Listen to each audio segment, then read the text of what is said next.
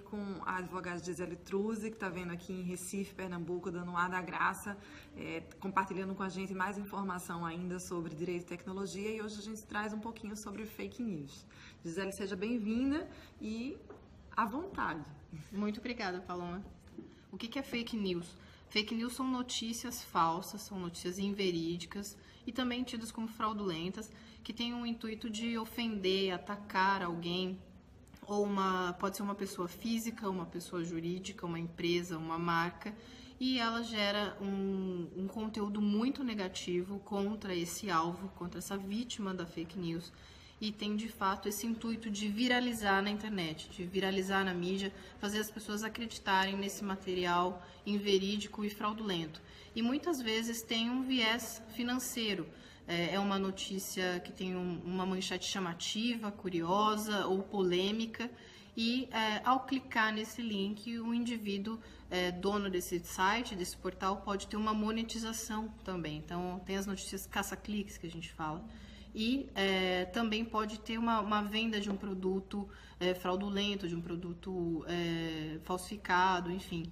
Então, as fake news envolvem toda essa massa de, de conteúdo falso, de conteúdo fraudulento, com o intuito mesmo de viralizar na internet, muitas vezes de denegrir a imagem de alguém, e isso acaba assim com a reputação de muita gente, acaba com marcas, com empresas, acaba virando a vida de pernas para o ar, tá? é, os principais crimes que podem é, ser enquadrados ali nas fake news. Muitas pessoas ficam em dúvidas o que, que é uma fake news juridicamente. A fake news ela pode ser enquadrada atualmente em alguns tipos penais já definidos no nosso Código Penal. Os tipos penais mais básicos que sempre a gente consegue enquadrar uma fake news são os crimes contra a honra, a calúnia, a injúria e a difamação, principalmente a difamação. Obviamente, a fake news tem um conteúdo muito negativo e ofensivo, e isso acaba afetando a reputação de alguém.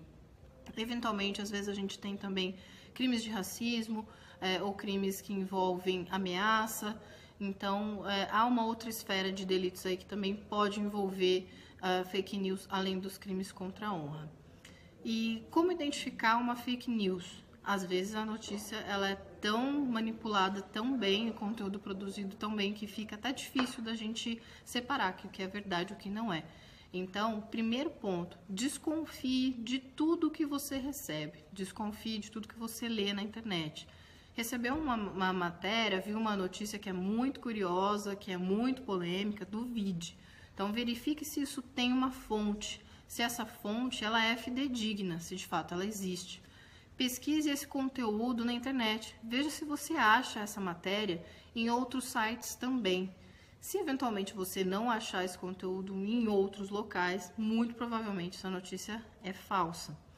Se não tem nenhum link, não fala fonte e você também não achou na internet, confira essa matéria em sites que funcionam como checadores de fake news. Tem o boatos.org, que eu sempre uso, é muito bom. Tem o fato ou fake e outros portais de notícia como a Folha de São Paulo e o UOL eh, e o G1 também, eles têm links específicos para você conferir se aquela matéria é verídica ou não.